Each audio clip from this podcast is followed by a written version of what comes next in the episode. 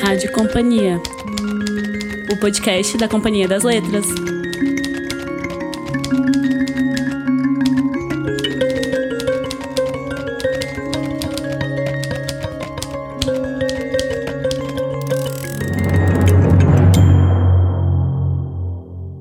Bem-vindo à Rádio Companhia, o podcast da Companhia das Letras. Eu sou Marina Pastore e essa é mais uma edição do Clube Rádio Companhia. Todo mês escolhemos um livro publicado pela Companhia das Letras para discutir aqui no podcast, com alguns convidados e com a participação de vocês, leitores e ouvintes, pelas nossas redes sociais. No episódio de hoje, o livro escolhido é Amada, da Toni Morrison. A Toni Morrison, que faleceu agora em agosto de 2019, foi a primeira mulher negra a ganhar o Prêmio Nobel de Literatura em 93, e Amada é provavelmente o seu livro mais famoso. O livro ganhou o Prêmio Pulitzer em 88 e em 2006 foi eleito pelo New York Times como a obra de ficção mais importante dos últimos 25 anos nos Estados Unidos. Para conversar sobre esse livro, eu estou aqui com Luara França, editora da Toni Morrison na Companhia das Letras. Oi, gente. Bruna Brito, do nosso Departamento de Negócios Digitais. Olá! Julia Schwartz, publisher dos selos Paralela, Fontanar, Companhia de Mesa, Seguinte e Companhia das Letrinhas. Acertei. Oi, acertou. Débora Meneiros, do nosso Departamento de Educação. Oi. E Fernanda Miranda, doutora em Letras pela USP e estudiosa da literatura negra. Olá. Para quem nunca não, não conhece o podcast, um aviso: esse episódio contém spoilers. Se você ainda não leu esse livro, a gente vai tentar não estragar totalmente o final, mas enfim, é difícil um clube do livro sem spoilers, então siga com cuidado. Para começar, Luara, você pode fazer uma introdução sobre o livro? Sobre o livro, posso. É, eu acho que a Marina tem razão quando ela fala que é o livro mais conhecido da Toni Morrison. Não foi o primeiro que ela escreveu, mas acho que foi o que alçou ela realmente a, a um, um patamar ainda maior na literatura americana. E é o meu livro preferido. E, por coincidência, foi publicado no mês que eu nasci. Olha. Então, eu acho que tem muitas, muitas coincidências eh, nesse, nesse, nessa carreira, assim. Foi um dos primeiros livros literários que eu li. Então, enfim, tem várias coisas que eu gosto muito no livro. Mas, enfim, não é isso que eu tinha que falar. Era apresentar o livro. Ele é baseado numa história real, que a Toni Morrison leu, eu acho que no começo da década de 80, se eu não me engano, sobre uma escravizada americana em 1856 que matou um dos filhos e, enfim, tinha uma notícia grande no jornal da época. Ela encontrou essa notícia e ficou muito impressionada. E então foi. É, isso ficou com ela e ela foi escrever o Amada e publicar em 1987. Posso só fazer um parênteses? Que eu li uma coisa interessante que ela encontrou essa história é, quando ela estava fazendo um livro que chama The Black Book que é uma compilação, né, de história e cultura negra e tal. Foi assim que ela. Né, é, porque a Toni Morrison, antes de ser escritora, ela foi editora por muito tempo. O primeiro livro que ela publica, ela tem mais de 40 anos, então ela já tinha uma carreira grande no mercado editorial. Ela foi editora da Angela Davis, ela foi editora da autobiografia do Muhammad Ali. Então ela, assim, foi um, um nome muito importante na literatura e na história da, da literatura negra, assim, nos Estados Unidos. E e quando ela, ela, descobre isso fazendo o, o, The Black Book, descobre essa história, que é Margaret, eu acho que é o nome da escravizada, se eu não me engano. Gardner, é. que é o mesmo nome do que tem no, no livro, né? É. E, e eu acho muito impressionante como ela consegue pegar essa história e ficcionalizar. Uhum. E como isso fica ainda mais potente e ainda mais impressionante, assim. Eu acho que é um, um bom jeito de começar a conversa. Sim, eu acho que a partir de um, de um conjunto muito pequeno de fatos, né, ela consegue entrar no, no pensamento desses personagens. E acho que é, um, um comentário que aparece muito quando a gente fala do Amada é que ele é um romance difícil, né? Justamente porque é, a história é aparentemente simples, mas ela entra muito na, nas palavras, na, nos pensamentos e nas sensações dos personagens. É, no, no prefácio do, dessa edição, da nossa edição, ela diz, inclusive, que, de propósito, ela não quis escrever uma introdução, ela quis que o leitor fosse jogado direto na história. E, de fato, o livro abre de um jeito muito forte. A primeira frase é: O 124 era rancoroso, cheio de um veneno de bebê, que é uma coisa que realmente já te joga numa situação, né? É, um dos comentários que a gente recebeu no nosso Instagram é o da Catarina Pessoa, que fala um pouquinho sobre essa experiência de leitura. Ela diz o seguinte: Eu demorei para engrenar a leitura de Amada. Pareceu confuso, eu não sabia quem falava nem de quem falava. Mas insistindo um pouco, começa a ficar interessante e chega num ponto que não se pode largar o livro para saber o que vai acontecer e por que aconteceu. E ao mesmo tempo é dolorido demais saber de tudo isso. É, eu acho que a minha experiência foi um pouco parecida, assim. É, é, um livro difícil, mas não aquele difícil que te afasta da leitura. É um difícil que você quer continuar e quer entender tudo o que aconteceu. Então... E eu acho que, a, a, que isso que a Catarina falou tem bastante sentido, que é no começo é difícil, mas depois que você entende o mecanismo, uhum. pronto, entendeu? Você tá dentro do livro e acabou. É. Pode ter um primeiro momento em que você fica o que que tá acontecendo, quem que tá falando o quê, mas uma vez que você vira a chave, deslancha. Assim. Exatamente. Assim. Então eu queria ouvir um pouquinho de vocês, assim, como que foi a, a experiência de vocês com o livro. Luara, você falou que você foi um dos primeiros livros literários, literários que, que você foi. leu. Você era jovem, então. Eu era jovem e topetuda, né? então, assim, vamos lá. Daí fui e acho que eu, eu devo ter lido esse livro umas três vezes, assim.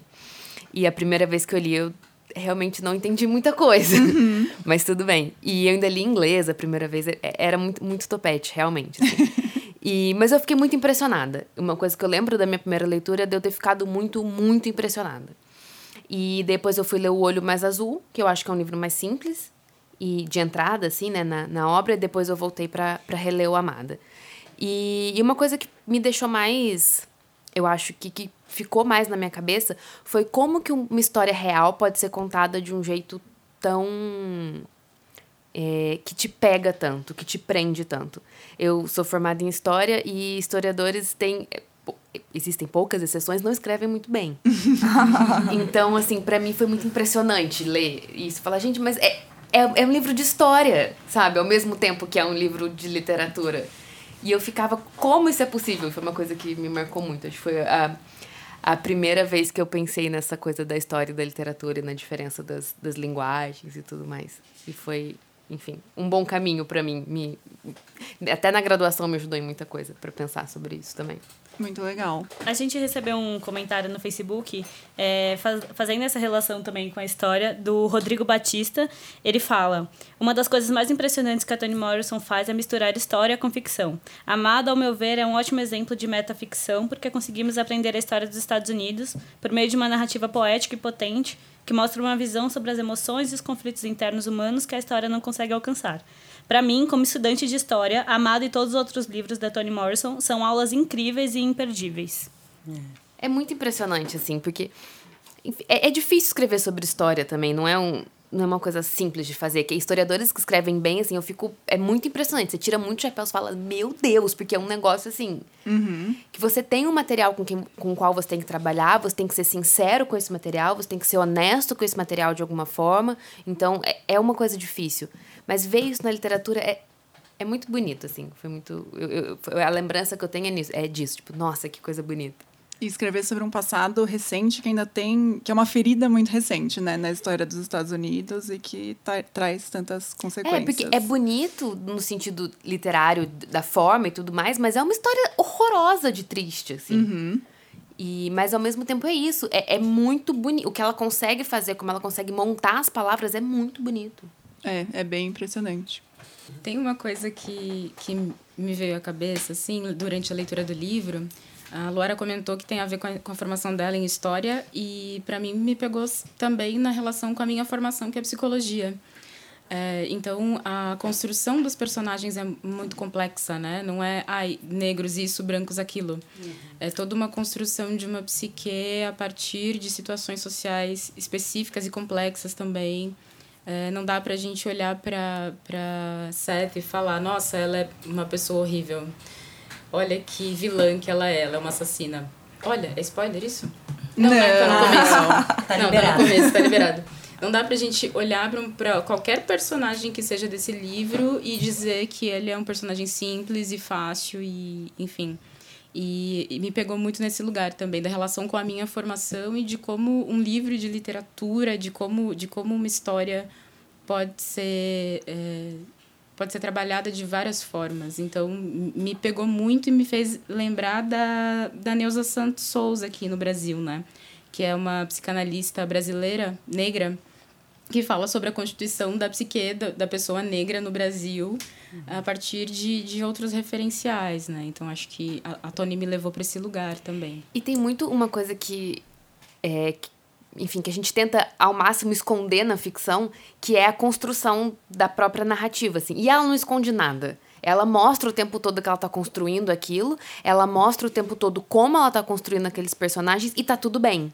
Assim, então, não, acho que também por isso não é um livro fácil de você começar a ler, porque não é um livro que tá escondendo como ele tá sendo feito e tá te levando. Ele tá todo ali exposto, você consegue entender perfeitamente como ela tá montando aquelas camadas, o que, que ela tá fazendo, como ela vai tá, como ela tá te levando, e você não se sente diminuído enquanto leitor por conta disso. Você só tá vendo como a, a construção tá sendo feita, assim. Eu acho bonito também.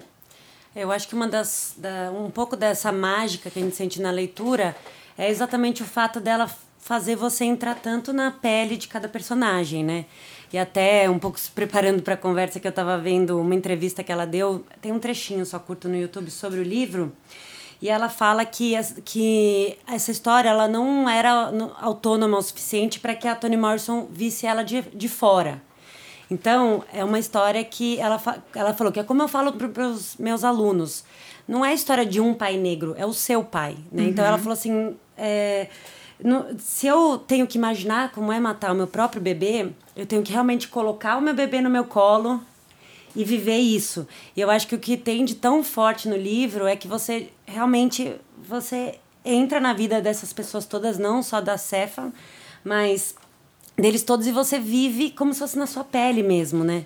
E é uma coisa e também de fato, né, infelizmente é, é raro que você tenha um livro com tantos protagonistas é, negros, né, personagens que você acompanha eles na pele deles, né? Porque em geral é isso quando a gente é, fala muito sobre escravidão ou lê, mas como uma coisa números e dar fatos e é outra coisa você ser aquela pessoa que está vivendo essa condição tão desumana e tal e, e, e, e, depois no livro tem muito sobre o que, as consequências né? Como que as pessoas sobrevivem a isso ou não né? Não, sobrevi não sobrevivem totalmente mas que é um, eu acho que é um pouco uh, uma sensação parecida uma tristeza e desespero meio parecido que dá ao ler os livros do Primo Leve, né? Que, por exemplo, a trégua é bem isso, a guerra acabou, mas e depois da guerra tá todo mundo completamente destruído, destruído psicologicamente, fora o fisicamente, que enfim, é, é, no final é o menos grave,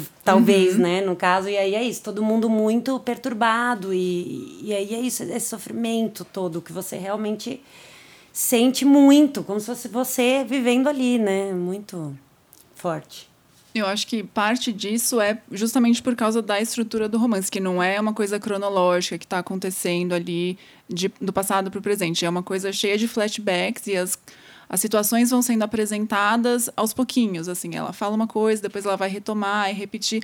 Tem uma questão, uma imagem que me marcou muito que foi a coisa do leite, né? Que ela fala que, ai, roubaram meu leite. leite é. E no começo da primeira vez que eu li, achei que era uma metáfora para alguma coisa. Como assim roubaram meu leite? Depois, quando eu fui me dando conta do que tinha acontecido, que era de fato roubaram o leite dela, é uma coisa tipo, meu Deus, calou fundo. É, muito forte, né? Uhum. Eu também tive esse primeiro contato com o livro e depois ele passou a ser o meu favorito também, um dos meus livros favoritos. Tenho uma relação afetiva muito profunda com esse livro. É, eu não pesquiso a Toni Morrison, né? Mas a Toni Morrison ela foi uma espécie de guia para minha pesquisa, por, justamente porque a ficção dela traz essa elaboração do tempo né? essa elaboração do sujeito, do tempo e da experiência. Por isso eu acho que ele consegue atingir tanta gente, porque a gente consegue conectar essa experiência histórica que esse sujeito, que né, essa mulher negra está dando vazão ali na ficção, mas a gente capta também uma, uma experiência do tempo, né? Por, por isso eu acho esse efeito, assim, genial de uma ficção que não é linear, que é que você é muito interessante assim a releitura de Amada, né? Ler de novo, uhum. já conseguindo fazer esse percurso temporal e perceber como essas temporalidades constroem a personagem e tal. E isso para mim foi uma espécie de guia para minha própria pesquisa, porque eu fui estudar a, a, o romance de autoras negras brasileiras. E aí eu localizei essa mesma perspectiva, né, de trabalhar o tempo como um colonial que não se rompeu, uma colonialidade que está acontecendo, que está presente, que um passado que ainda sustenta o presente, né, essa própria concepção da colonialidade mesmo uhum. como um princípio da ficção. Isso é algo que a Toni Morrison encontra as, as, as, romancistas negras brasileiras, né? O que me fez pensar que a forma romance é, não é uma forma qualquer, né, para autoria negra. E aí, de novo, eu encontro a Toni Morrison quando ela diz pro Paul Gilroy, né, na entrevista que ela dá, no finalzinho do Atlântico Negro, ela diz que o romance é uma forma necessária para o povo negro, assim como o jazz já foi um dia, uhum. né? Porque é isso, porque é essa possibilidade de construir uma narrativa ainda que muito fragmentada, mas que pessoas do mundo que têm experiências muito diferentes conseguem se aproximar e sentir aquela dor e sentir todas as coisas rasgando, né? Então, é. É acho um romance muito maravilhoso. É, nessa, nessa questão do tempo que você comentou, Fernanda, eu achei interessante que ela usa uma palavra rememória, né? Ao invés de, de memória ou de lembrança. Então, eu separei um trecho aqui, que é aquele trecho que a Denver encontra ela olha para a mãe enquanto ela está rezando e ela vê um vestido branco com, com o braço em volta em da volta cintura da dela. Mãe. E aí ela pergunta o que está acontecendo e aí a, a Seth, ela responde o seguinte: Estava falando do tempo. É tão difícil para mim acreditar no tempo. Algumas coisas vão embora, passam, algumas coisas ficam. Eu pensava que era minha rememória, sabe? Algumas coisas você esquece, outras coisas não esquece nunca. Mas não é. Lugares, os lugares ainda estão lá. Se uma casa pega fogo, desaparece, mas o lugar, a imagem dela, fica, e não só na minha rememória, mas lá fora, no mundo.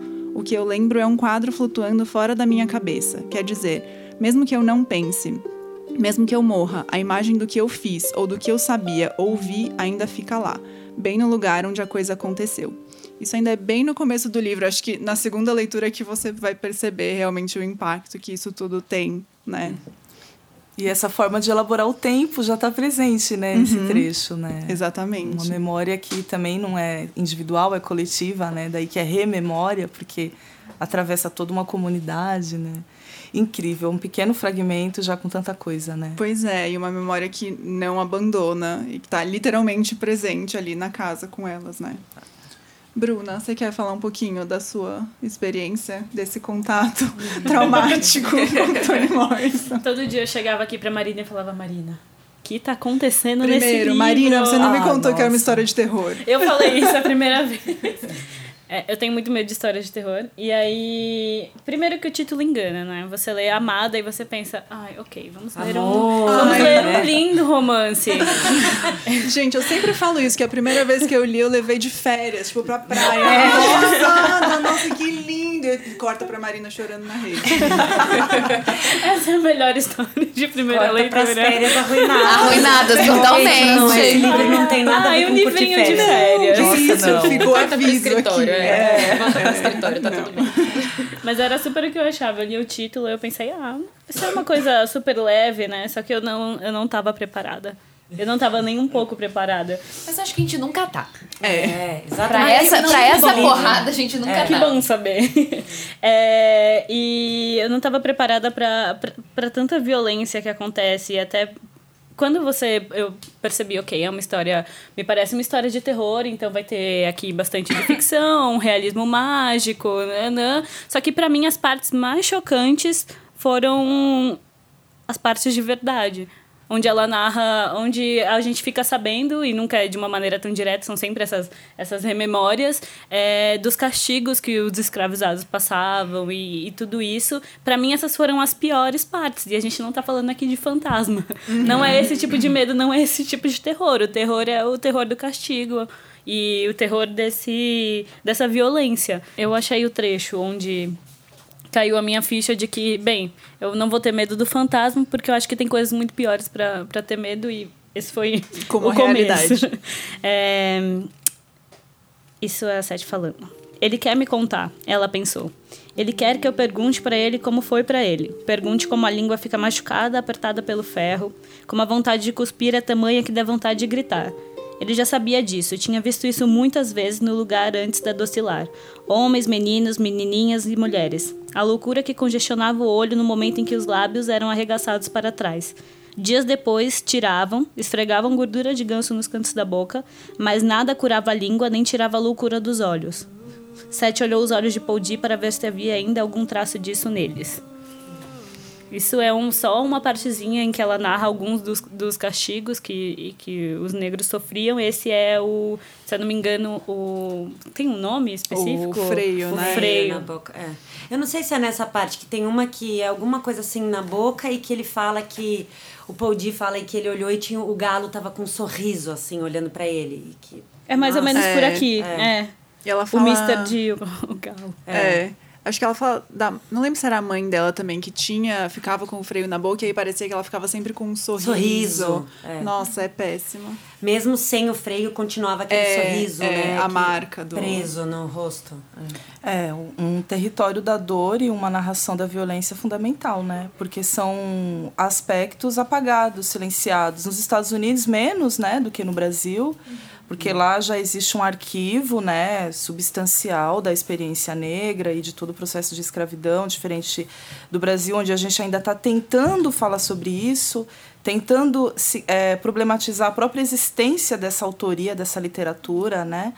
Mas eu acho que isso corresponde muito ao que a Toni Morrison fala dessa do- dessa importância da forma, né, do romance como uma forma necessária, porque é o canal para expressar essas experiências é, de uma forma que a ficção permite que você re- reimagine o passado, reimagine é, novas situações e novos resultados e tal, a partir da, do momento em que você expõe essa dor, né, esse arquivo de dor, assim, essa tecnologia do sofrer, né, que ficou esquecida e que nunca pode ser esquecida, né, que, enfim, é, quando o, o, o sofrimento do povo negro nunca pode ser esquecido, porque ele é real e concreto hoje, né, então é muito importante que a gente tenha essa experiência, eu penso, da que a ficção nos permite, que eu acho que outras formas permitem menos, de conseguir viajar para o passado, né?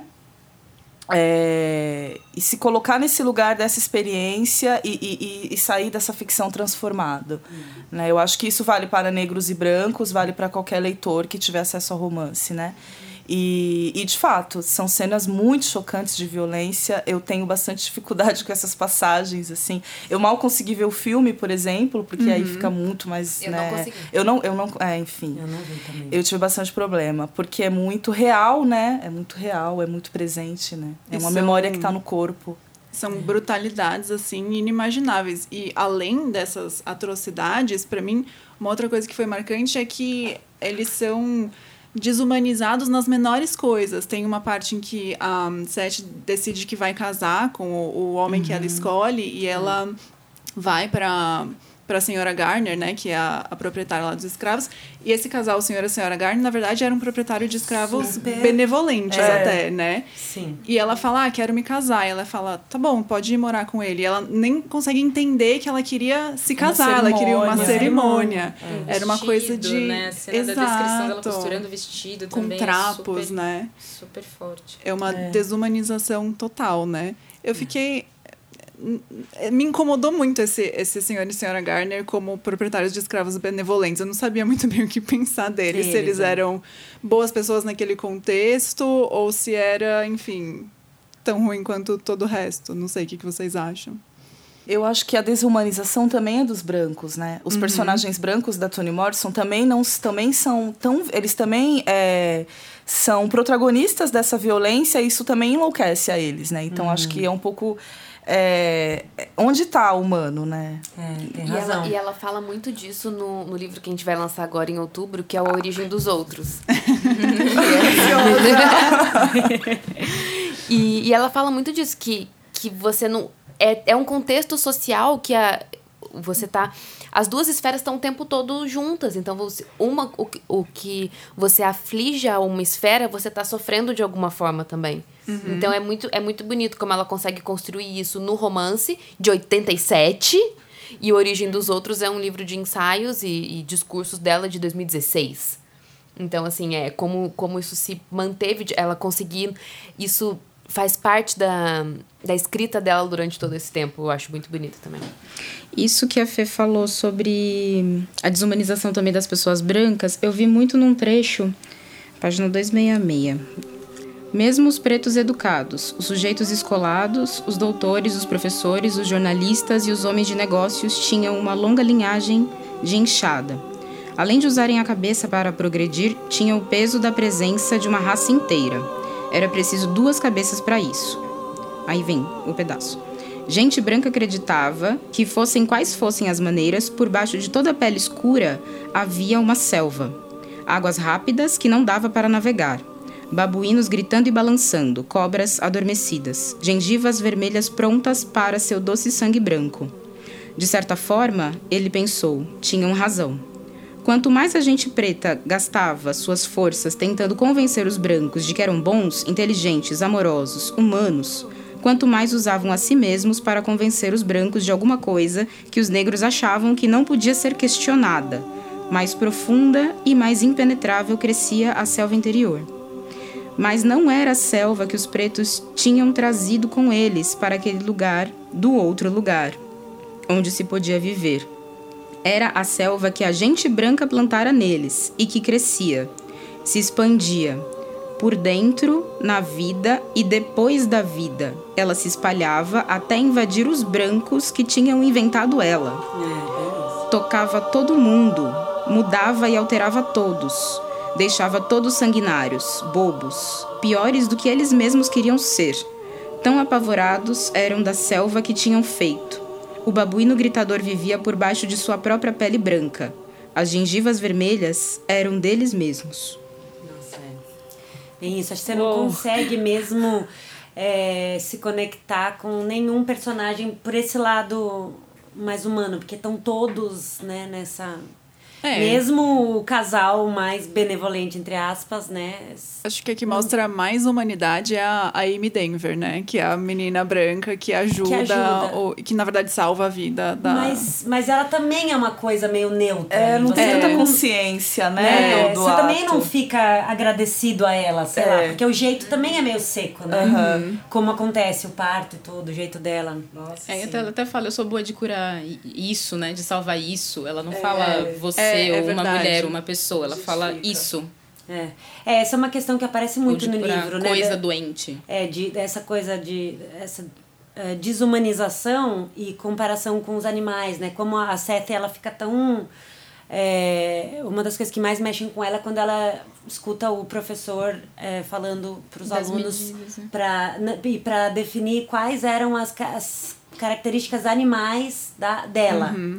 Num lado da página e do outro as características humanas. E, e isso é um negócio que destrói ela muito, né? Sim. comparar com um animal. Então tem sempre isso, ou o galo rindo do Paul D sendo castigado, então ele se sente abaixo do galo, né? Então muito forte, muito pesado.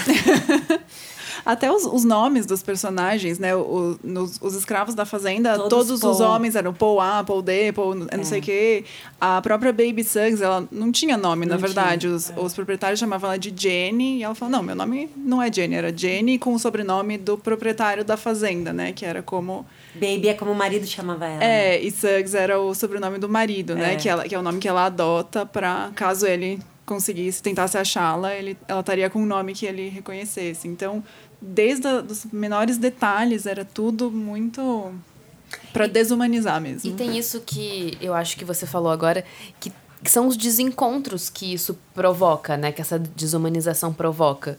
E eu acho que é uma coisa que ela vai falar também em outros livros, que é que tem uma tem toda a, a coisa física do corpo, do castigo do corpo, mas tem o castigo da distância também.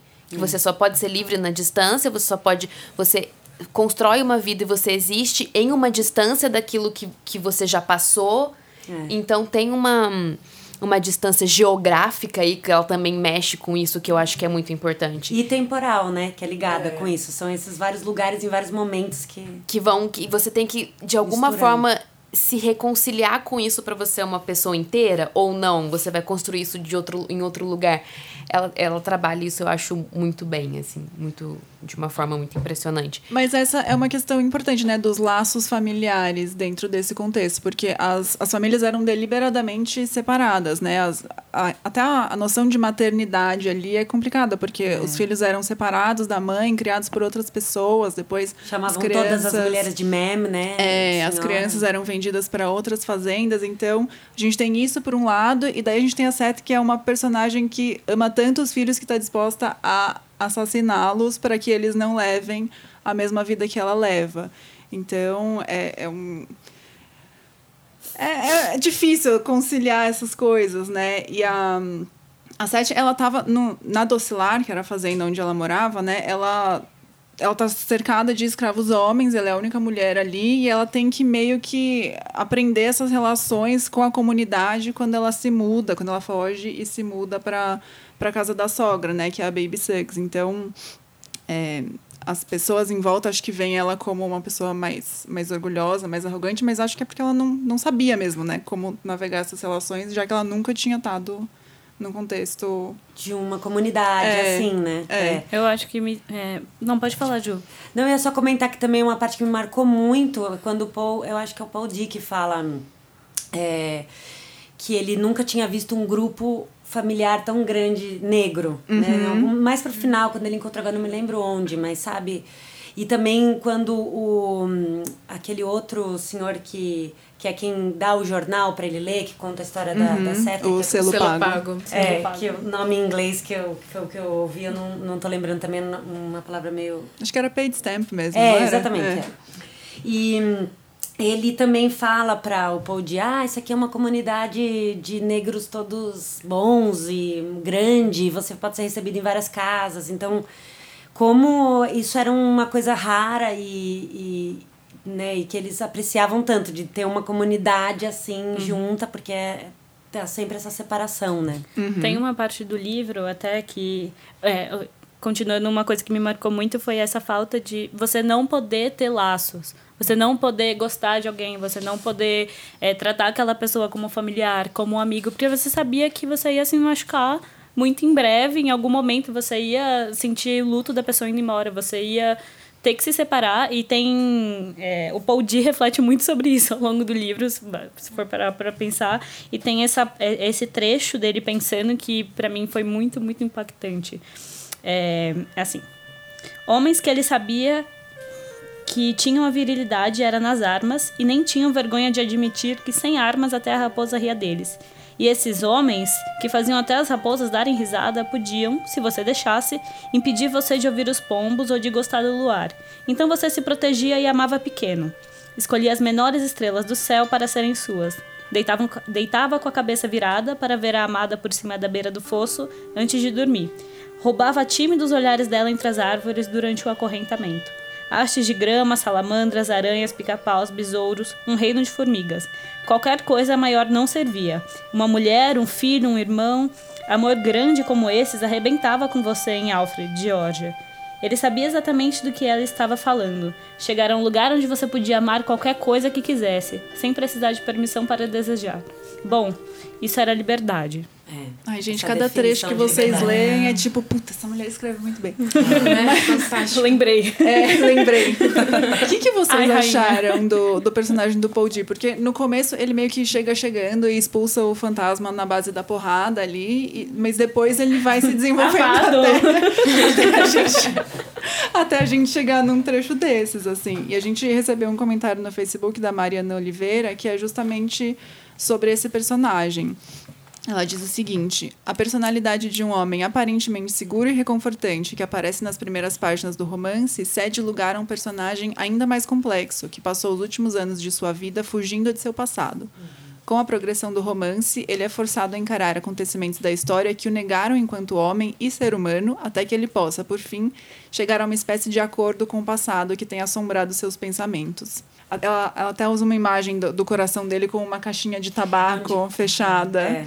Que depois. E, eu- e também ele é o homem que as, faz as mulheres todas se abrirem, É, eu falarem, separei né? É, eu separei esse trecho também. É, Paul D é o único homem capaz de entrar numa casa e fazer as mulheres chorarem e contarem coisas para ele que só contavam uma para outra. E essa mesma frase aparece duas vezes, Duas no começo e no vezes. final. É por causa Uma da segurança primeiras- que ele passava, eu fiquei me perguntando qual a característica dele que fazia as mulheres se abrirem assim, né? Não, não Eu acho que é porque ele ouve, né? Ele escuta. Ele, se, ele permite esse, essa situação em que as mulheres falam, né? Tem vários episódios em que ele ouve, né? Ele só fica ouvindo. Aí, de vez em quando, ele esboça alguma coisa, assim. É um personagem super complexo, né? E é um personagem, assim... é, fundamental também pensando para além da Toni Morrison, né, na, na, na- nas construções literárias que a gente tem de masculinidades negras. É, esse personagem ele é um personagem para ser visto com cuidado, mais de perto, porque ele é complexo, né? Ele, é, ele tem conflito, ele, ele, é- ele é um sujeito, ele é complexo, ele, ele não é um vilão, ele não é uma vítima, ele não é, ele é tudo isso ao mesmo tempo, né? Então, é um personagem incrível assim. E eu acho que essa também é uma grande força da desse romance que diferente de um movimento que a gente tem observando, vem observando de autoras é, mulheres, onde a gente tem muito forte esse protagonismo de mulheres também e tal, é difícil você ver essa construção masculina, né? Uhum. É, essa coisa ainda tá assim, a gente está ainda se deparando com isso, né, na ficção, assim. E, e a Morrison, ela constrói homens negros, é, assim como ela constrói, constrói pessoas velhas, enfim e crianças e tal. Os personagens dela são todos complexos, né? Atravessados sempre por coisas variadas e tal. Nunca lineares, nunca, nunca assim, residuais, sempre né, cascatas de experiências acumuladas e essa voz que de repente vem, né, e rompe esse silenciamento todo. Então, acho que são todos personagens muito reflexivos, assim, né? Para além da gente gostar ou não, é, é, é um personagem para a gente, acho que, ouvir com atenção, sabe? Principalmente pensando nesse contexto mais amplo de como a masculinidade negra tem sido construída, né? Na ficção, assim. É um personagem fundamental, eu acho. É. Uma outra personagem que também tem uma, uma que é desabrocha no romance é a, é a Denver, né? Porque ela começa ali é. num contexto muito protegido pela mãe, que, que as duas vivem quase que isoladas ali na casa. E no final ela acaba tendo que sair dali e tomar uma atitude. E resolver tudo. E resolver é. aquela dinâmica bizarra que se desenvolve entre a, a, amada e a Seta. E eu gosto que é ela que faz esse. Sabe? É. Ela que fala assim: é. peraí, que agora eu vou resolver essa parada aqui. Eu acho isso importante também. Sim.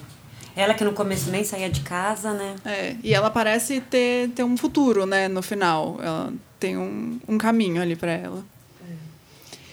E a gente não falou da grande personagem desse romance, que é Amada. Sim. Acho que isso que você falou, Fernanda, de ah, o poder não é vítima, não é vilão, não é. Amada não é fantasma, não é real, a gente não sabe muito bem com o que a gente está lidando ali. Mas ela é, é a grande força do romance, né? Ela é pura dor, né? É. é. Puro sofrimento. É. Uma manifestação da culpa ali. Da... A culpa, da dor que não, né, que volta, isso que não vai embora, que por mais que você que tá lá longe, é, né, igual o Paul Difo, tentando fugir dessas memórias, mas... É, ela, ela é a grande alegoria da memória, né? Uhum. A amada é a, a memória em forma de neném. É. Ou, ou não, né? Ou Já não, não é mais. É, é, em forma de, aparece... de filho. É. Sei lá, alguma coisa assim. E é pior, porque eu acho que essa ideia da memória em forma de filho, porque é, é memória na forma de alguma coisa que você fez. Sim. Que você criou, que você, né, gerou. Então acho que isso Embora tem... tenha sido levada a fazer, né? Mas, é. mas tem um, já... um, ato ali de você, tipo, sim. gerir a criança dentro da sua barriga e ela ser a memória. Ah, okay. ah é, ou você entendi. fez a criança, não você fez o assassinato. Não, é, não, sim, você fez a criança, fez a criança dentro da sua barriga e ela uhum. é ao uhum. mesmo tempo a memória de tudo que você passou. Uhum. E ela, a, Nossa, a incrível fala essa alegoria, no... esse ventre livre, né, Entendeu? de fato. É, a Seth fala no final, né, a amada é a minha melhor parte. É a minha melhor parte foi embora. E aí o Paul Dia consola tal, enfim, mas é, é muito complexo. Acho que essa é a palavra do livro, né? É, Amar é complexo. É. Elas Porque... falam muito isso, né? Hum. Eu sou você, eu preciso Gente, de é você. Bonito o meu esse rosto, pedaço. seu rosto. Esse é. pedaço das três falando. Gente, leiam. Cadê a página? Não sei onde está a página, mas é lindo. É, é aquele capítulo, aquele que, as três, que as três falam ao mesmo onde tempo. Onde você não entende nada, onde chega e você fica amada. É melhor, acho que eu, achei que é uma das melhores partes, assim, uhum. porque dá Perfeita. pra gente pensar em quais, quais papéis a gente representa enquanto mulher, é. mulher mãe, mulher filha, mulher amiga, mulher rival, mulher negra, que também é tudo isso, mulher amada, mulher não amada. E as três ali ao mesmo tempo falando, acho que é uma das construções mais, mais bonitas do livro, assim. Mas eu, eu acho bonito, mas eu também acho muito assustador. Sim. Porque tem um, uma. Sim. Um, uma inevitabilidade da coisa que me assusta muito. Uhum. Que é isso. É, a, a amada, para mim, é aquela coisa que você nunca vai conseguir evitar, que você nunca vai conseguir fugir, que você nunca vai. É, é o passado, né? É o, é. Então, é muito assustador isso ser bonito em alguns momentos uhum. também. Tem uma frase que é. Encantamento, que é... né? É o encantamento, uma sedução. É, quando ela repete, eu sou amada e você é minha. É, é. tipo, nossa. É, é, lindo, mas é horrível. É, é horrível. É horrível, é horrível, mas é lindo. Vocês precisam ouvir Esse a livro Toni inteiro. Morrison falando isso. Jesus! Nossa. eu, eu, eu não sei se eu estou preparada. A Marina me gente- mostrou hoje à tarde um. o A gente tava ouvindo uns podcast. podcasts com entrevistas com ela e quando ela lê, ela lendo um trechinho é tipo, nossa, poderoso. Agora ela lendo Gente, ela, narrando o ela audiobook narra. inteiro. Juro, é Eu acabei de ler é e eu já quero ouvir de novo. Já quero É ouvir. muito, muito incrível a narração dela. Ela, ela totalmente interpreta, faz os sotaques, faz as Nossa, entonações de lindo, voz. quero. É muito lindo, muito. Que voz reconfortante. É. Além de tudo. É, é. Sim, é. É muito eu posso bom. perguntar uma coisa, Fê? Claro. eu lembro que no, no dia que, que eu vi você e as outras mulheres lá no tributo, a Tony, falando, você fez algum comentário a respeito da Tony e da obra dela ter alguma relação com o afrofuturismo. Você consegue falar um pouco disso? Claro.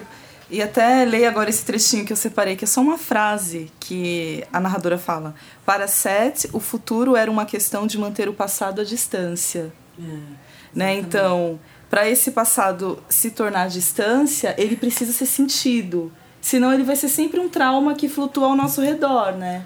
Um fantasma possível, né? Então, essa ideia de encarar o passado de fato, eu vou encarar isso, eu vou viver essa dor, né? Porque a partir dessa experiência eu consigo produzir uma outra coisa, né? É um pouco um princípio alastrado do, afrofem do afrofuturismo, né? De é, para você produzir futuros, você precisa primeiro deslocar os signos do passado. Não é só uma questão de resgatar, de ah, não conhecemos a nossa história, vamos pesquisar a nossa história. A gente tem que reelaborar, porque o- os signos também que a gente tem dessa história não necessariamente é, vão nos, nos, nos encontrar, nos, vão, vai ter correspondência de fato, pensando que não fomos nós que escrevemos, né, muitas vezes, essa história. Então, essa ideia de você voltar para o passado e deslocar tudo, reconfigurar, construir novas agências, construir novas relações e, e ainda que a violência está explícita ali, a gente vê essa mulher se locomovendo, ela estava num ato de fuga, então ela não tem nada de vítima, né? Ela, ela se rebela e, e depois ela lida com aquilo, e depois ela tem que lidar com aquilo, né? Porque vai voltar. Então acho que é, uma, é um pouco uma inspiração para que o, o, o para aquilo que o, o, o afrofuturismo propõe, é, que é, é, de uma forma bem resumidamente falando, é essa perspectiva de que para a gente produzir um futuro, a gente vai ter que retornar, porque o nosso presente é totalmente construído pelo passado. Estamos aqui ainda hoje, nós, né, mulheres negras, ainda hoje solicitando as coisas mais básicas, porque esse passado ele ainda é tão pesado e premente que a gente tá, ainda está lidando com o passado. Então, aí é essa perspectiva de que o presente é um, é um tempo totalmente estratégico, porque do presente é que você olha para o passado e do presente você projeta futuro, né? Por isso a. A amada precisa voltar, ela precisa estar no presente da personagem, lidando no cotidiano da personagem Concretamente. concretamente e aquela dor tem que ser real para que aí aí venha a Denver e venha um futuro possível, quem sabe, né? Que aí o passado já foi mastigado, já doeu o que tinha que doer, né? E eu acho que nesse sentido o livro inspira muito, né, pra gente pensar o, o afrofuturismo. Meu Deus, Tony. E acho interessante, é, agora eu já tô indo bem pro final do livro, o alerta de spoiler máximo aqui. Que a amada só desaparece quando toda a comunidade meio que se reúne e fala: não, vamos, vamos resolver Canta essa pra situação subir. aqui. É, é isso aí. E é aí que, que tem um segundo clímax, talvez, do livro, né? Porque o primeiro é quando a gente descobre realmente de fato o que aconteceu ali no passado. E o segundo, quando quase que se repete ali a história que a Sete quase que. né? Nossa, é. Demorei E- pra entender. Ah, Bruna. Mas é que a primeira leitura do livro é muito difícil, porque você Essa fica- é a segunda tem que ter a parte. eu releitura. É, porque eu acho que a primeira leitura você fica tão preso no. Meu Deus, ela matou os filhos, ela tentou assassinar os filhos, meu Deus, e isso é tão chocante. Na, na segunda você já sabe que ela vai fazer isso. Você fica, não, eu sei que ela vai matar os filhos. É isso, E aí- quem não leu já tá atrasado. Quer dizer, comecem hoje. E, e aí é isso, o passado só se resolve quando todo mundo se junta, olha pra ele, e aí é que dá É. pra. É uma Caminhar, metáfora fantástica, Fantástica. né? Fantástica. Enquanto povo, enquanto, né? Sim, e, e de. E, e- essa cena e essa situação de, de- da comunidade toda voltando, cantando pra subir e tal, me, me fez lembrar de um, um pouco o que a própria Tony falou quando ela ganhou o Nobel, né? Que ela não, ela não era uma, uma mulher só ganhando o prêmio Nobel, não era um indivíduo.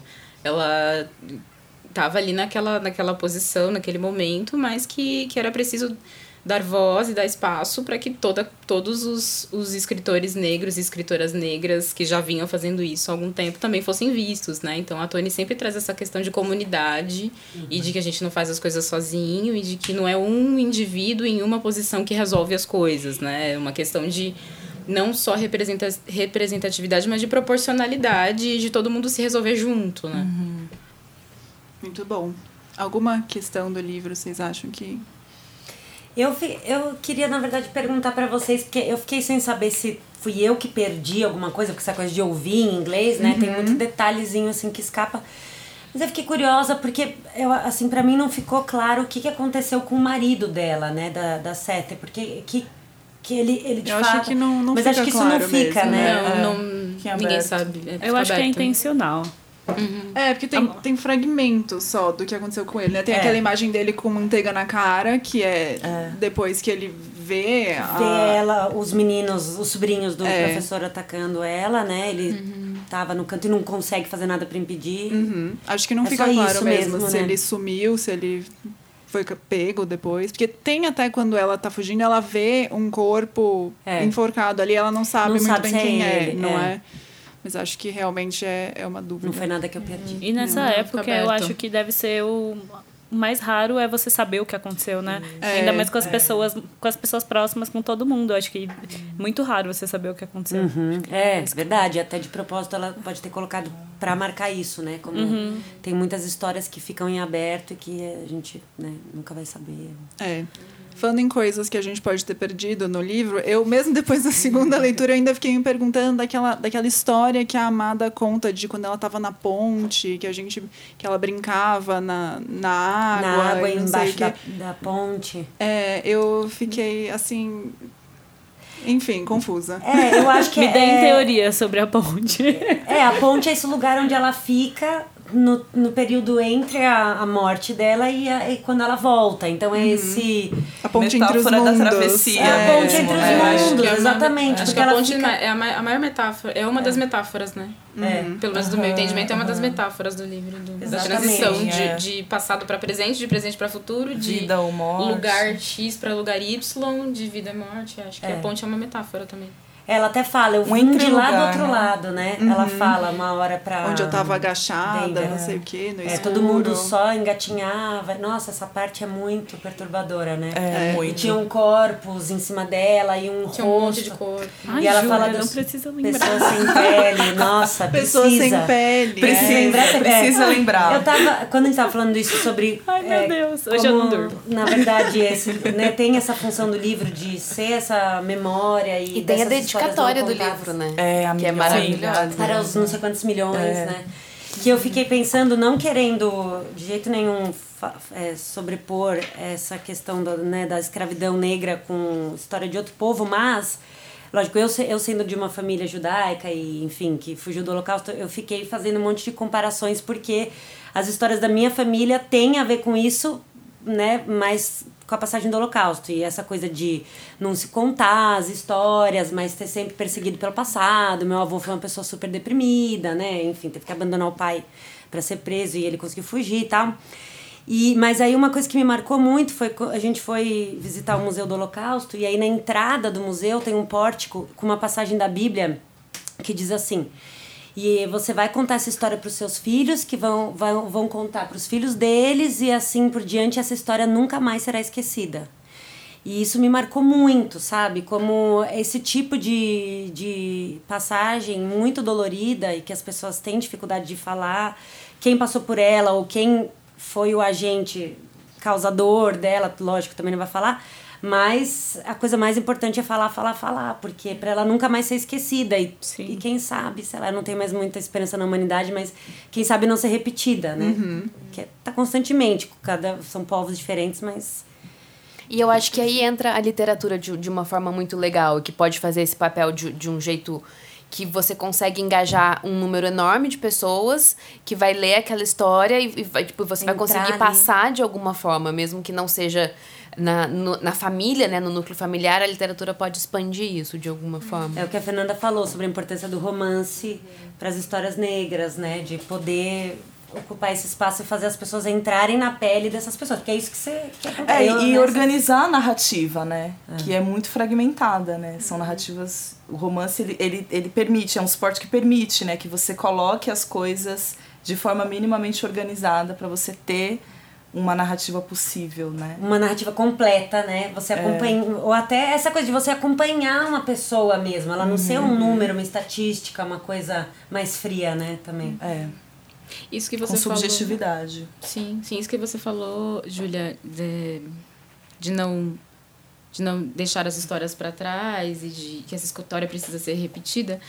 É, é legal que a Tony escreve exatamente o contrário, né? É, no final, é. Mas a gente sabe que ela não tá dizendo isso, né? Ela escreve, não é uma história para passar adiante. Não é, É. uma história para passar adiante. Mas a gente sabe que ela tá dizendo exatamente o contrário. Contrário. Uhum. A gente sabe que ela tá dizendo exatamente o contrário. E uma das formas que eu percebi que, que ela faz isso e que os personagens fazem isso e que a gente, quanto povo preto, também faz isso é através das músicas, né? Então tem muitas passagens, ou tem algumas passagens importantes que eles estão cantando. Então, a Bruna falou agora há pouco de um, de um trecho que eles têm que amar pouco, que a gente é ensinado a amar pouco. Mas nas canções é, aparece eles amando e falando sobre as coisas que eles amam. Então, apesar de a gente entrar num consenso de que é um livro que é difícil, que gera sofrimento, que faz a gente mexer em coisas dolorosas, ao mesmo tempo eu fiz questão de tipo olhar de uma forma que eu conseguisse encontrar quais são as belezas e quais são os momentos de amor do livro. E eu acho que esses momentos das canções são momentos de amor, mesmo que a letra necessariamente não fale isso, mas acho que a, a música enquanto instrumento, enquanto é, veículo, né, é, dessa, dessa arte, enfim, dessas memórias. E, e um trecho específico também que eu encontrei, que é um trecho que eu classificaria ou colocaria como um dos trechos não é, não necessariamente de sofrimento, é da Baby Suggs, que a gente quase não falou dela, né? É. Quando ela se liberta, quando ela é, é- é libertada, assim que ela é, que ela é liberta, ela se apavorou. Havia um problema. Qual o problema? Qual o problema? Ela se perguntava. Não sabia que aspecto tinha e não tinha curiosidade, mas de repente viu suas mãos e pensou com uma clareza tão simples como surpreendente: essas mãos me pertencem, são minhas mãos. Em seguida, sentiu uma batida no peito e descobriu uma outra coisa nova: o bater do seu próprio coração. Teria estado sempre ali, essa coisa pulsante? Sentiu-se boba e começou a rir alto. Mr. Gardner olhou por cima do ombro com seus grandes olhos castanhos e sorriu para si mesmo. Qual é a graça, Jenny? Ele não conseguia parar de rir. Ela não conseguia parar de rir. Meu coração está batendo. E era verdade. A Baby Suggs é uma personagem muito interessante, né? Porque depois que ela, que ela é libertada, que a- o filho dela compra a liberdade dela, né? Ela vira uma pregadora, né? Uma figura quase mítica ali na, na comunidade. E aí tem um, um trecho que ela, que ela faz, de um dos sermões que ela faz, que Nossa, eu esse é separei muito aqui, que emocionante. é muito bonito. Esse trecho é muito bonito. que volta nessa coisa do amor. Ela diz o seguinte: Aqui nesse lugar nós somos carne, carne que chora, ri, carne que dança descalça na relva. Amem isso, amem forte. Lá fora não amam a sua carne, desprezam a sua carne. Não amam seus olhos, são capazes de arrancar fora os seus olhos. Como também não amam a pele de suas costas. Lá eles descem o chicote nela. E ah, meu povo, eles não amam as suas mãos. Essas que, que eles só usam, amarram, prendem, cortam fora e deixam vazias. Amem suas mãos, amem. Levantem e beijem suas mãos. Toquem outros com elas, toquem uma na outra, esfreguem no rosto, porque eles não amam isso também. Vocês têm de amar, vocês.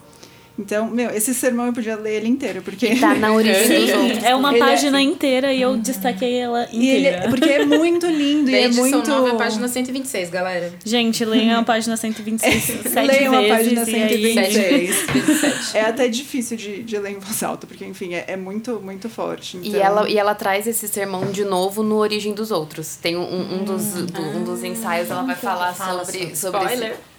Não, não, não, é Um tranquilo. personagem também que é todo né, movido pelo amor é o Sixo, né? Que eu não, é Seizo. Seizo. É. É, e que ele, né, ele, tá vi, ele vive por causa dessa noiva, né? A mulher dos 50 quilômetros. É, E é tão bonita também, quer dizer, bonita, muito triste, né? Essa a fixação dele, o como ele bota esse objetivo para ele seguir com a vida e tal. E, e quando ele volta, ele quando ele vai encontrar, é, quando ele conhece ela, é que ele volta a falar inglês, né? Isso, e depois ele, ele tem uma coisa Ou com a língua, contrário. que ele só falava na língua do país dele, né? E aí tem uma hora que ele hum, fala inglês por um, um pouco, um, um período curto e depois ele perde de novo, como se ele eu acho que é quando ele tem esse projeto de casar com ela, de encontrar, né? Porque é como se ele tivesse ali um encontrado um lugar para ele, naque, ali onde ele tá, na, naquele raio de 50 quilômetros. Uhum. E, e aí, mas depois ele volta pra, pra, pra língua do país dele, africano e tal. Eu nem lembro se ela diz qual, acho que não. Só acho fala que, que não, são palavras é. que ninguém entende, né? É engraçado esse personagem, porque quando eu, eu tava lendo todas as aparições dele me parecia que ele tinha algum problema. Eu pensava, nossa, ele tem algum problema, alguma coisa acontece com ele. E ele é muito diferente de todos os outros que, que, tão, que apareceram aqui. Eu não estava entendendo por quê. E depois de um momento você percebe que o discurso dele é totalmente diferente. É tudo sobre amor e tudo sobre o que ele faria por ela. É. E o que ele faria para estar com essa pessoa. E não é uma coisa que você vê que aparece no livro até aquele momento, sabe? Esse tipo de amor. É. é. E ele morre uma morte horrível, mas morre rindo, né? Porque Sim. ele salvou a mulher e o filho. É.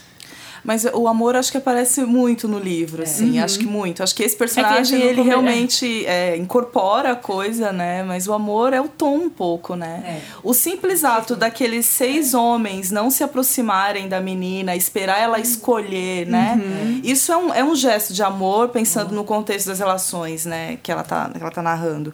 E eu acho que é um parte do projeto literário mesmo da Morrison, né? Mostrar o amor, assim a Bell Hooks fala isso, né? Eu da... esse trecho da Bell Hooks. Uhum. de, de, da, de como é fundamental é, não só a gente nutrir o amor entre nós e tal, mas a gente também construir imagens para isso, né? Uhum. No, no discurso, né? Nos textos, enfim.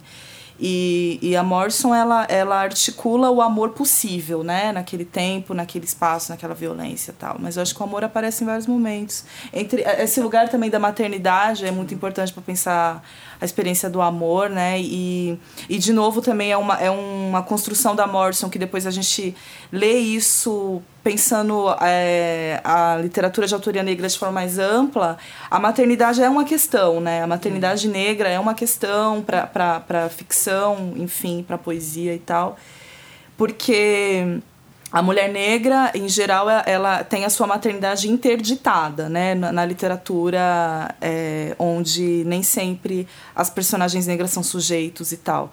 Então, quando você vê uma, uma problematização desse nível da, da maternidade, no caso da Morrison, que aparece na cena do leite, né? Do, que, que para ela é, é, é, é, uma, é, o alto nível da violência. Né? Nossa, né? sim, é, é, é, a maior violência. Ela fica repetindo, mas eles, eles tomaram o meu, meu leite, leite, eles tomaram o meu leite, é isso. É a coisa mais íntima, né? É a né? coisa mais absurda de dor, assim, porque pega esse signo, né, de, de, uma, de uma interrupção, uma interdição, né, da experiência materna tal mas que ela vive, de novo, ela vive, ela não fica à deriva e, é, e sofrendo apenas. Ela vive a maternidade, né? Com os seus, as suas consequências, né? E, e tendo, inclusive, que sempre refletir sobre o próprio ato, né? Mas a maternidade é concreta na, na vida da personagem, né? E é a maior forma de amor, eu acho, que ela encontra, é essa. Uhum. Quer ler seu trecho? Amor como prática de liberdade, da Bell Hooks a todos nós que amamos a negritude, que ousamos criar no dia a dia de nossas vidas espaços de reconciliação e perdão, onde deixamos vergonhas, medos e mágoas do passado e nos seguramos uns nos outros, bem próximos. Somente o ato e a prática de amar a negritude nos permitirá, nos permitirá ir além e abraçar o mundo sem a amargura destrutiva e a raiva coletiva corrente Abraçar uns aos outros, apesar das diferenças, além do conflito, em meio à mudança, é um ato de resistência. Bell Hooks. Obrigada, Débora. No tema de histórias que a gente quer e precisa compartilhar, a gente sempre pede no final de cada episódio para os convidados é, indicarem livros, séries, filmes para quem gostou da leitura do mês.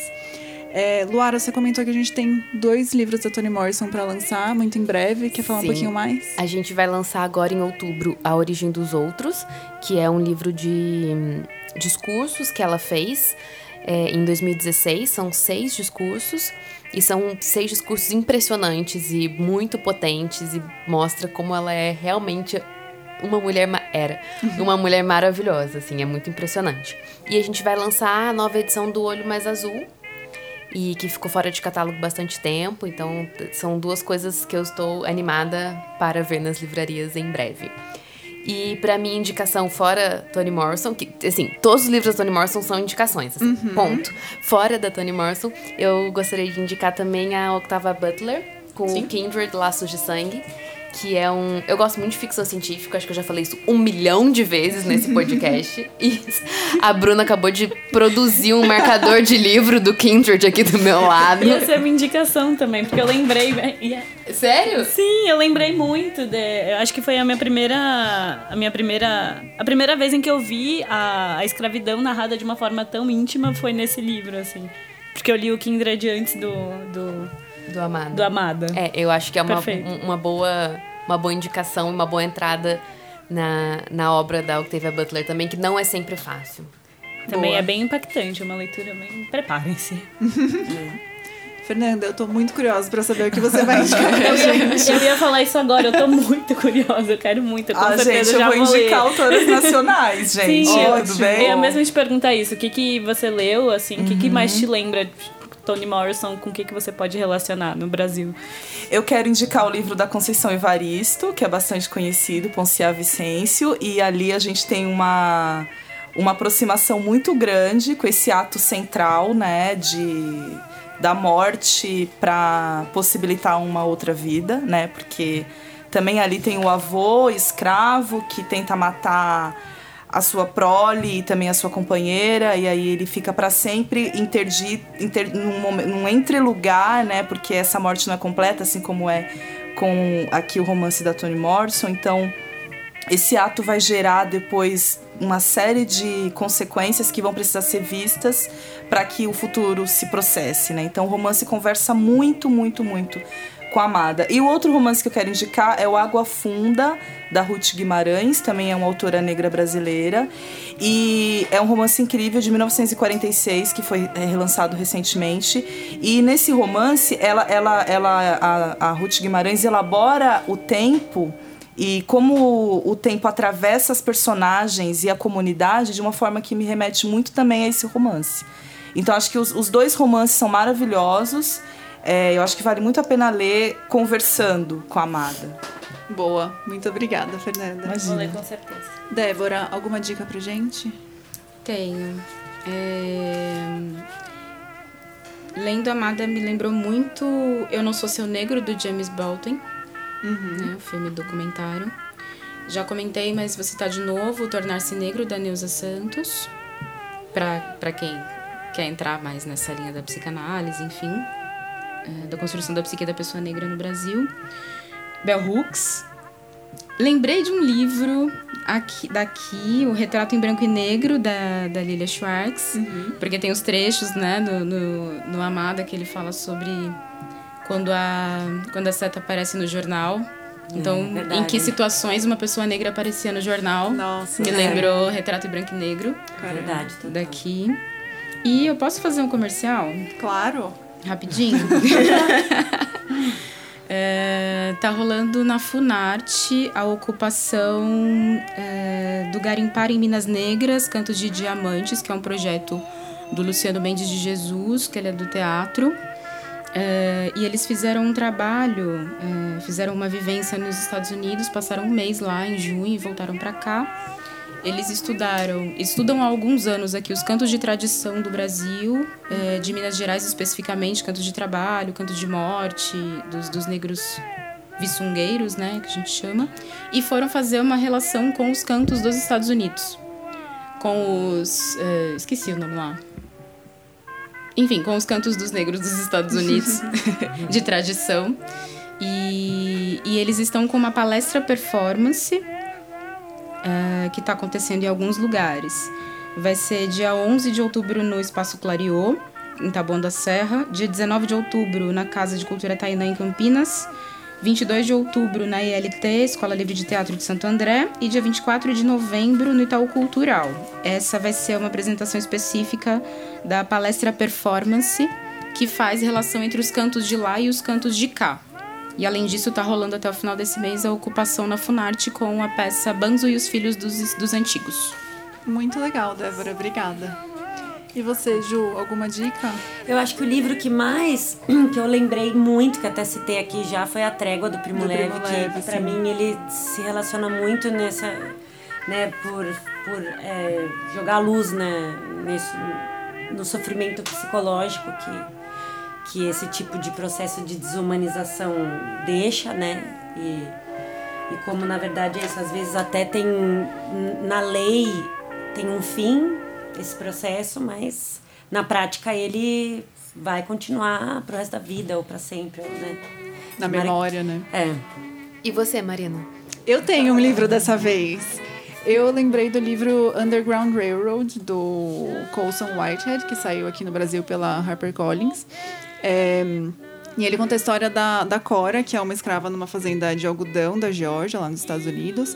E ela ouve falar dessa ferrovia subterrânea, que na verdade não é uma ferrovia física, é uma rede de pessoas que ajudam os, os fugitivos a escapar para os estados do norte, onde eles seriam livres. E eu lembrei desse livro porque tem essa relação com a maternidade de um outro jeito. A Cora, ela, a mãe dela fugiu da fazenda quando ela era criança. E ela guarda um rancor muito grande dessa mãe, porque não só que tipo de mãe vai fugir e deixar a filha, abandonar a filha não voltar para buscar a filha, mas também porque para os proprietários de escravos era uma vergonha muito grande eles não terem conseguido capturar aquela mulher depois. Era hum, uma ofensa incrível. Então eles acabam descontando isso na Cora. Então ela tem uma, uma vida mais sofrida ainda do que seria o normal por causa disso. E aí, no final do livro, quando é explicada essa situação da mãe, é de, de partir o coração. Então, outro livro da série Livros Tristes que recomendo. Você, Bruna, desculpa, a Luara Eu roubei. roubou sua indicação, mas. Não, mas é, ela é única. Essa indicação, porque é perfeita. Eu amo esse livro. Eu gostei muito desse É livro. me, impact- consensual. me impactou tanto quanto. Mais um da série Livros Tristes, que É. Marina eu indicamos. Esse podcast Adoramos. é difícil, gente, indicar um livro feliz, né? Livros necessários. É, livros É, necessários. Livros necessários. E Mas, libertadores. Libertadores. Né? mas o tema do próximo podcast não é tão pesado. Próximo podcast, pro próximo mês a gente vai ler Cidade das Garotas, outro livro da Luara. Eva! Então acompanhe a gente nas nossas redes sociais, leiam esse livro com a gente e comentem lá pra gente ler os comentários de vocês no, podcast do próximo mês. Obrigada a todas vocês, minhas convidadas. Obrigada. Obrigada. Obrigada a vocês, ouvintes. Até a próxima. Tchau, gente. Tchau. Tchau, tchau.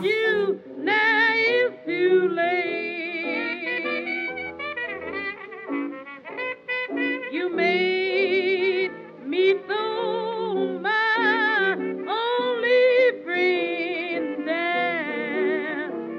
The world.